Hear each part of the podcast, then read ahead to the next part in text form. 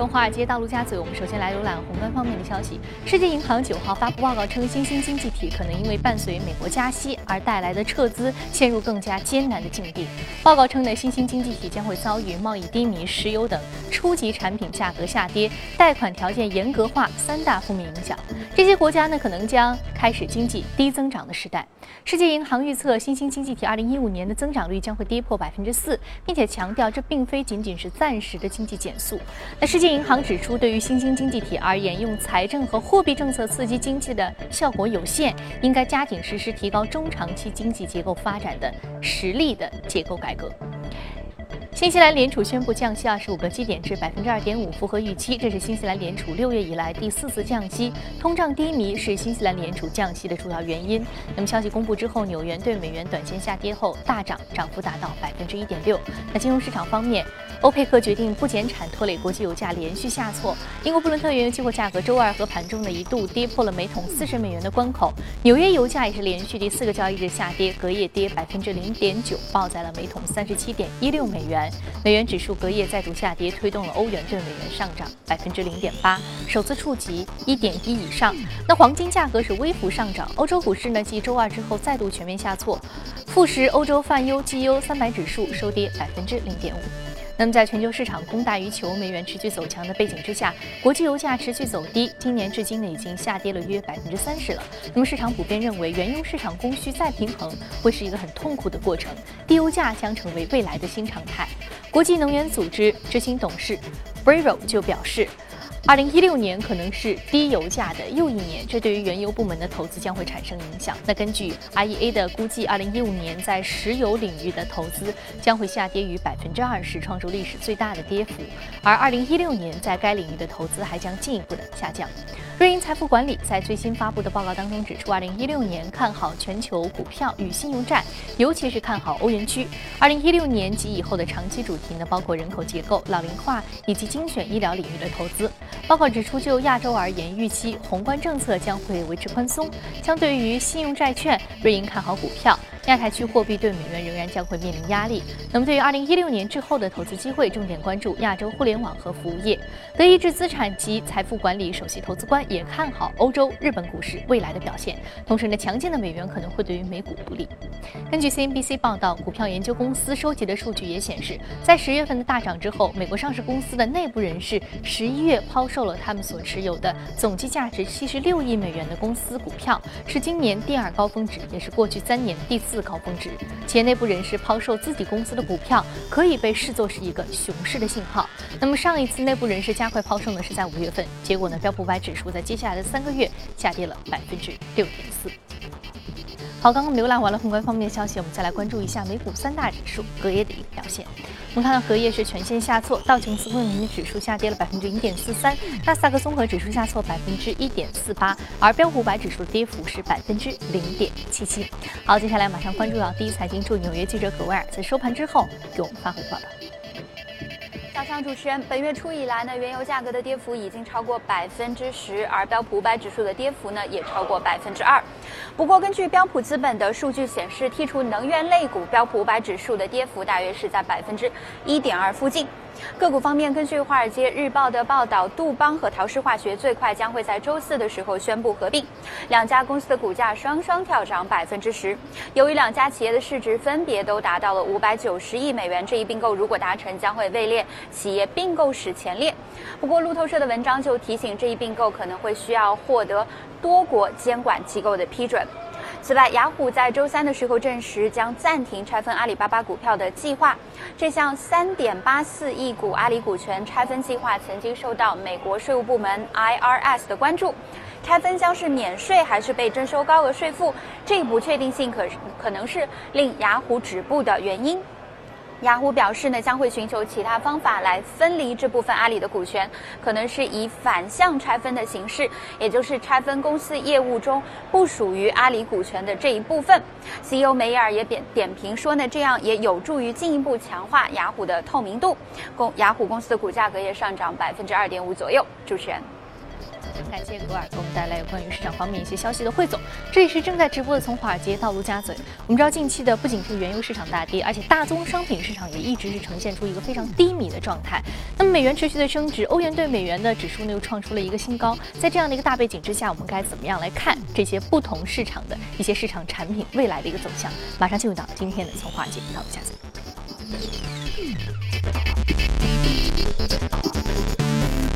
好，是评论员许哥先生，先生早上好。你好，主持人。嗯，我们首先看到的是有关于这个油价，油价已经是四连跌了，而且跌跌不休啊，而且未来的走势也比较悲观。欧佩克不减产，所以供过于求的格局呢依然是非常的严重。而且在明年的话，大家其实也不是非常看好油价市场。那在您的看来的话，接下来我们该怎么来面对这个原油市场呢？呃，油价在上周五其实欧佩克开了一个会，我们周一节目当中好像也讲到了。其实，在这个会议之前，市场的观点呢，可能这个会议当中会油价减产。呃，之前是三千三千万桶一天，那么应该是少于三千万桶。所以在开会之前，油石油市场其实是一个往上走的，大概涨了百百分之三点四五左右。结果这个会议结果不但没有减产，反而是增加了大概一百五十万桶。嗯，他们的目的是什么呢？那当中有一个原因就是把伊朗的这个石油的产量算进去了。之前因为伊朗是禁运啊，有一个制裁，那么到年底会开放，大概也就一百万桶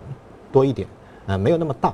那么另外一个市场感到失望的是呢，未来一段时间当中，这个印尼要重返七年之后重返那个欧佩克，所以它的产量再加进加进去的话，欧佩克整个体量会就是它的整个上限会越来越越越扩大，所以。呃，后来那个委内瑞拉就说，呃，现在这个欧佩克好像是不存在的。如果再这样下去的话，石油价格可能会跌到二十五美金。啊，不仅他是这么说，我们之前节目当中也有提到过，有一家投行叫高盛，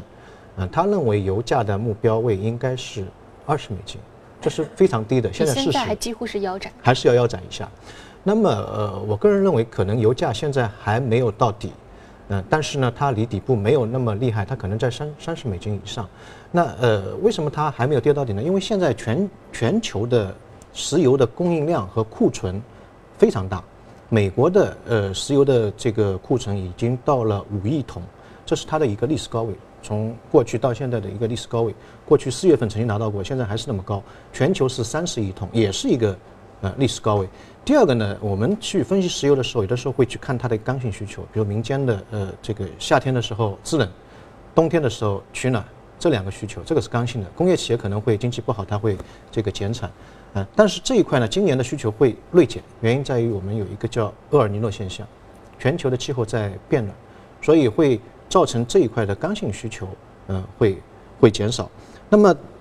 个人认为，它的石油的价格的下跌空间。可能现在离底部已经不远，可能它会在三十美金以上。原因在于，其实石油价格的一个下滑，对于企业来说，它是一个利润的增加，它成本是越来越低了。那曾经有一个预算，就石油价格如果跌十个美金的话，全球的经济 GDP 会上升零点一。那么今年最高是六十二美金，现在大概是四十以下嘛。去年是一百零七美金一桶啊，所以这个跌幅已经非常大了。我们如果看到次贷危机之前是一百四十七美金一桶。所以它的跌幅已经很大，对全球经济的影响会慢慢慢慢出现一个利好的影响。第二个呢，其实石油的价格下跌其实是一个嗯天然的一个减税，对于个人消费者来说，因为它可以支配的这个这个收入会更加更加体现出来。但当然它的这个显性作用会比其他的作用会慢一点，可能要在十二个月。所以到明年的时候，可能随着经济的回暖，那么石油的需求呃会增加上增加上去。那另外一个，我们去看，在次贷危机之后，全球对于呃整个经济的恐慌到了一个极点，那个时候石油价格最低最低，也就跌到三十二三十三点二美金，啊三三三三点四美金，所以现在我们说看到二十美金的理由好像还不是特别充分，可能会跌，但幅度不会太大。嗯，所以说高盛的预计有一些过于悲观。对，你认为？嗯，所以说可能会比他们的预期再上来十美金，到一个三十美金上的位置。但确实现在三十以上，那现在确实没有到底，还有很大的一个跌幅空间。哦，那么接下来再来看一看有关于这个欧元指数啊，我们知道欧元对美元指数也是创出了一个新高。嗯，而且在昨天和前天节目当中，我们都探讨了美欧央行的一个货币政策的严重分化。那未来分化还会继续加剧。对，美联储一旦加息，欧洲央行继续实施宽松。那么接下来欧元跟美元的汇差会不会进一步拉大？呃，呃，欧元跟欧元现在是一个反弹，反弹就是因为呃上周的这个欧洲央行 QE，呃没有及市场预期，原来说呃之前的六百亿的每个月要到七百五十亿，结果没有，啊。那么另外一个原来是预期它的这个负利率有呃扩大会二十个基点，就再再跌二十个基点，结果只是跌了十个基点，所以市场认为哎它的这个不过瘾，呃没有达到市场的预期，所以欧元哎突然之间这个放水的程度少了，所以欧元有一个反弹。但是未来一段时间当中，我们可以看到这两个央行的政策完全是背道而驰的。欧元现在经济还是还是有点有点问题，包括企业的融资啊，呃，现在欧洲央行提出来，可能你的这个国家的这个现金，银行的现金过多的话，我要多收你一些税，就是让你把这个现金要带出去，带出去，但他刺不敢带激企业再生产。对他不敢带，原因在于，经呃整个企业的状况不是特别好，带出去之后它收不回来。所以它有一个惜贷的一个一一一个一个情绪，所以未来一段时间当中，我们可以看到 Q E 还会是加码的，原因在于现在还没有达成各个国家的一个统一。那么如果 Q E 加码的话，对于欧元这个货币肯定是往下走的。那另外一个方面，我们可以看到美国的这个呃整个货币政策是在收紧，所以这两个国家的呃背道而驰情况，我个人认为，如果欧元到一点一以上的话，那么可能是一个顶部，它还会再回下来，它的一个终极的目标应该是平价的水平，一比一欧元对美金。嗯，就是最终到一比一的这样的一个位置，这是您对于接下来美国央行和美国货币之间未来的一个未来的一个走向啊。嗯好，那接下来我们再来看看大宗商品。嗯我们看到大宗商品之前，我们先提一提金价啊，金价现在是微幅出现了一个小涨。但我们知道，其实，在经济不好的时候，其实大家都喜欢买入黄金。对。但是现在呢，金价也是承压的。那么这是不是可以说明，之前我们对于美国经济，包括全球经济的担忧，可以从金价这一方面得到一些舒缓呢？啊，对对，金价其实跟地缘的政治还有一个全球的避险的情绪是很有关系的。呃，本周有一个消息，就是中国的央行是增加了一个黄金的储备二十一吨，这是过去五个月当中最高的一个一个一个增值。但是对于金价好像也没有太太大太大大提振提振，原因在于金价在呃美元升息的这个当口，它是非常敏感的，因为金是一个没有利息的一个资产。那么美元的话，它现在提息的话，它的无风险的利益会提高，无风险的回报会提高，所以每一次美元在升息之前或者这个当口的时候，金价的下跌的幅度，它的边际效应非常大。但一旦升息之后，好像哎，这个利空已经出尽了，反而会好一点。那么从金价未来的趋势上来看，我们觉得呃，金价底部已经不太远了。因为有一个有一个对于金价的成本的研究，如果金价跌到一千三百九十五美金，全球百分之十五的黄金生产商会亏本；到一千二百美金，大部分九十以上会亏损；到了一千美金的话，全球的顶级的，也就是它的这个规模化非常大，所以成本非常低，这一类的黄金生产商会亏损。所以市场现在争论的无非是九百还是一千，这是它的底部。那现在是一千零七十三，所以它它这个底部可能已经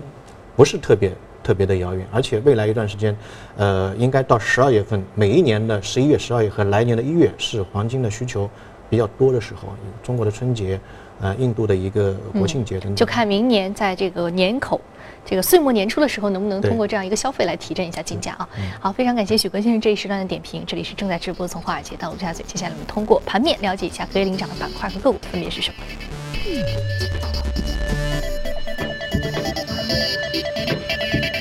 说的基础材料、公用事业、工业品、金融和服务业是领涨的板块。那再来关注到的是个股方面，个股方面来自于服装零售、能源、油气和油气管道的相关个股是领涨的。那今天我们要说一宗非常重要的并购案，就是杜邦公司和陶氏化学这两家公司在洽谈合并。那受到这个消息影响的隔夜，两只公司的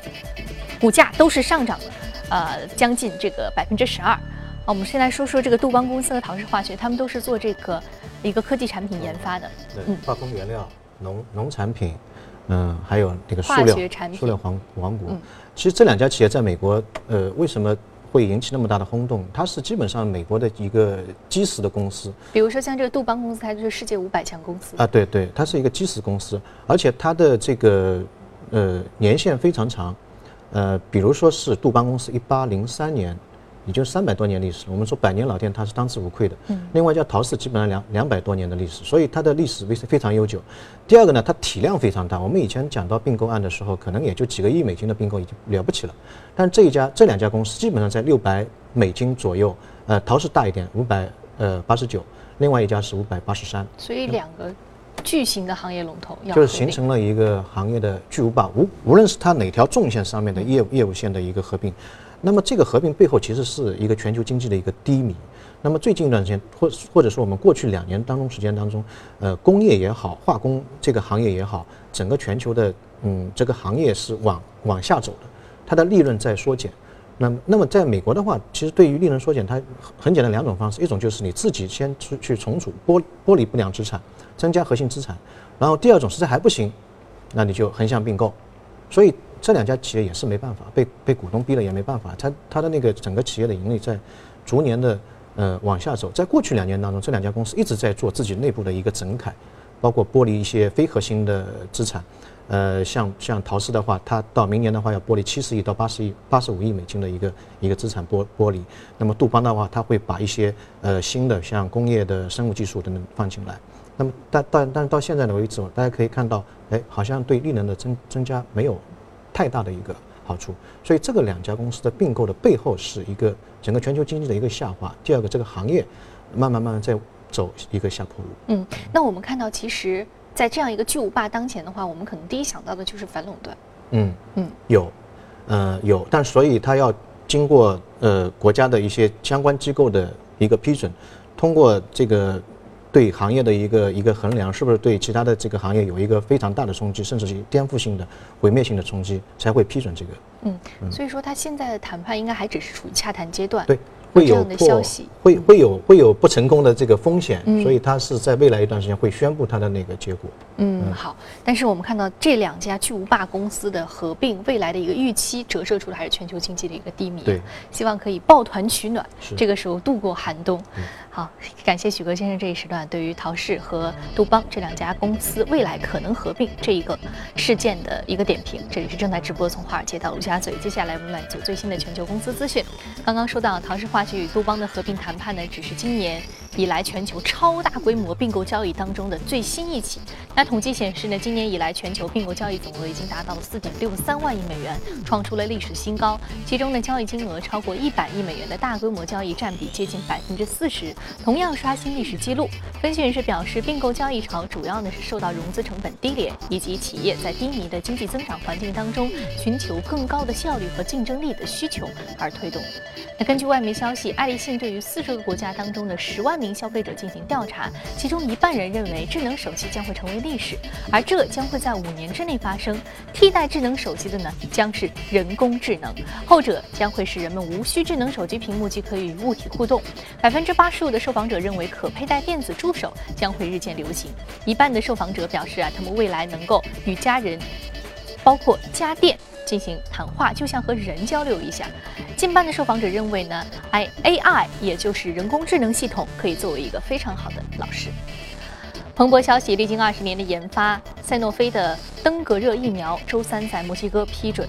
可预防所有的四种登革热病毒。预计未来几周还将在拉美和亚洲更多的国家获批。登革热威胁到全球近一半的人口，其爆发正呈现上升的趋势。和疟疾不一样，这种疾病呢影响到了非洲贫困国家之外，也影响到了拉美和亚洲中中等收益国家当中比较富裕的城市人口。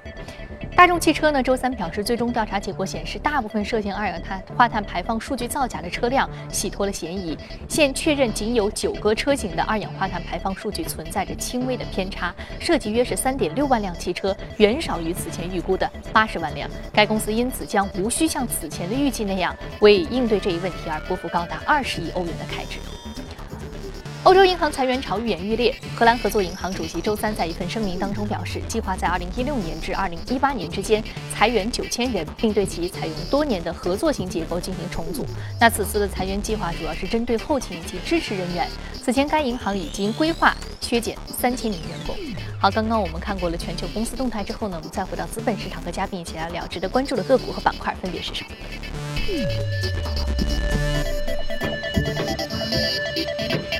PayPal 是移动支付领域的龙头，下跌幅度百分之一点四九。另外就是体育服饰板块的 VF。我们现在说 PayPal，PayPal 是移动支付领域最早的一支相关的公司了，但它现在已经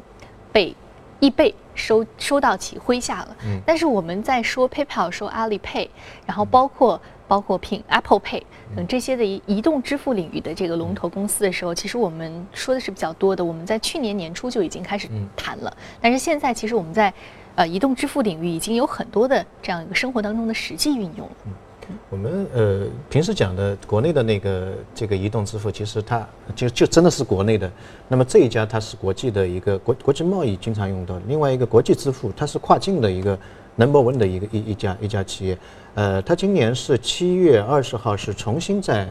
纳斯达克上市。为什么重新？我们后面会讲。那么这家公司非常大，它去年的一年的整个支付额是达到两千三百。五十亿的一呃五十亿美金的一个一个一个大的金额，营收是三八十亿八十亿美金，然后呢，它的那个活跃用户也是非常大，呃，去年有两百零三个地区和国家一点六九亿的一个活跃用户，所以这个呃它的底子是非常好的。那么之前呢，它是呃它的那个主人或者说发明他人就是马斯克，就是特斯拉的那个老板啊，对，Elon Musk，呃，他呃之前的话呢，他是被 eBay 收购了。大概零二年的时候，十十五亿美金被 eBay 收购了，然后呢，呃，那个退市，之前是在纳斯达克上过市，退市了之后，然后今年七月二十号，再度，呃，做了一个上市的一个一个一个一个行为，呃，当然它的那个收购的这个过程也是非常的曲折，非常慢，因为，呃，易贝的那个那个老板也是非常强势的一个人，当时从三亿美金的一个，呃，交易额一直谈到了十五亿。但现在看来，这个并购还是非常合算的，所以那么多人会去做并购，因为现在 eBay 的市值是四百三十亿，四百三十亿的一个一个美金啊。那么呃，它跟支付宝的区别就在于，我们支付宝基本上在国内使用的，但它呢是一个国际的跨境。另外一个呢，支付宝我们可以充值，但它 PayPal 的话，它是只有美国的呃代呃借记卡它可以充到里面去，其他它只是走了一个通道，从银行卡直接就付给那个呃供应商啊。这个当中会滞留几天的时间，它的区别是这样。那么国内的话，现在的呃移动支付这个这个板块，呃未来的这个增长潜力会呃比较大。那最近一段时间，“十三五”计划当中特别提出了一个规范发展呃互联网金融，特别是那个支付、移动支付的这一块的一个一个一个规范的行文啊。所以这一段时间当中，呃近期的话还有一个叫“互联网加”的这个金融的一个博览会。那么近期的话，我们可以多关注一些这这方面的一个发展。嗯嗯，好。那接下来我们再来说的另外一只个股是体育板块的体育服饰。对。呃，BF。哎，对，体育其实在国内，呃，这个行业是在飞速的发展。昨天好像有一个新闻，就是一个丰田杯啊，丰田杯那个足球赛，以前是用用丰田杯来命名的，现在可能未来的八年时间当中要用阿里巴巴来命名，他把那个冠名权给给拿下了。另外一个消息可能是今年的。八月份的时候，万达是收购了美国铁人公司，就是我们经常讲的铁人三项的这个，呃，这个主赛的权啊，这个他把它大概六点五个亿美金把它收购下来了。那我们从民间民间可以看到，各个城市都在搞一些马拉松啊，所以全民的一个体育的乐，现在这个热潮开始慢慢慢慢，呃呃形成了。那么这家 VIF 公司的话呢，呃，我们就讲一个它最有名的一个产品，就是 sonos face 就北脸那个。运动服，它这个一路向北，对对，一路向北。这个这个衣服还再加上一个 Vans 三三个这个户外的运动服，基本上占到它的去年呃第三季度的营收的大概是六成，呃以上的一个一个一个份额。那么在美国的话，其实它的体育产业发展的非常快，像 NBA 啊这个呃足球赛啊等等，它发展的非常快。在九十年代的时候，体育产业已经盖过了石油化工行业，石油化工行业它本身也是非常大。啊，它已经盖过了，已经超过了电影行业。二零一零年的时候，它体育产业的这个市值是，呃，那个汽车的行业的两倍，电影行业的七倍，非常大。那么，在美国的话，一般发达国家，包括美国，它的体育的产业占到 GDP 的比重大概百分之三左右。那么中国这一块的话，相对来说，现在还是一个初步的阶段，它未来的成长空间是非常大的。现在只占到 GDP 的百分之零点六三，所以未来几年当中。呃，它的那个翻两倍、三倍的潜力可能性，嗯，非常大。我们到二零二零年的时候，整个体育产业的规模要达到呃三万亿，现在大概是四千亿左右，所以这个空间很大，很大啊。所以这这个板块的话，未来一段时间当中，我们觉得是一个长期可以关注的一个板块。嗯，好，非常感谢许哥先生今天给我们带来两个板块非常啊明晰的这样一个观点的分享。这里是正在直播的从华尔街到陆家嘴。那今天播出内容，你可以通过我们的官方微信公众号“第一财经资讯”查看。另外，你有什么样的意见和建议，可以通过微信留言。此外，你也可以到荔枝和喜马电台搜索“第一财经”进行收听。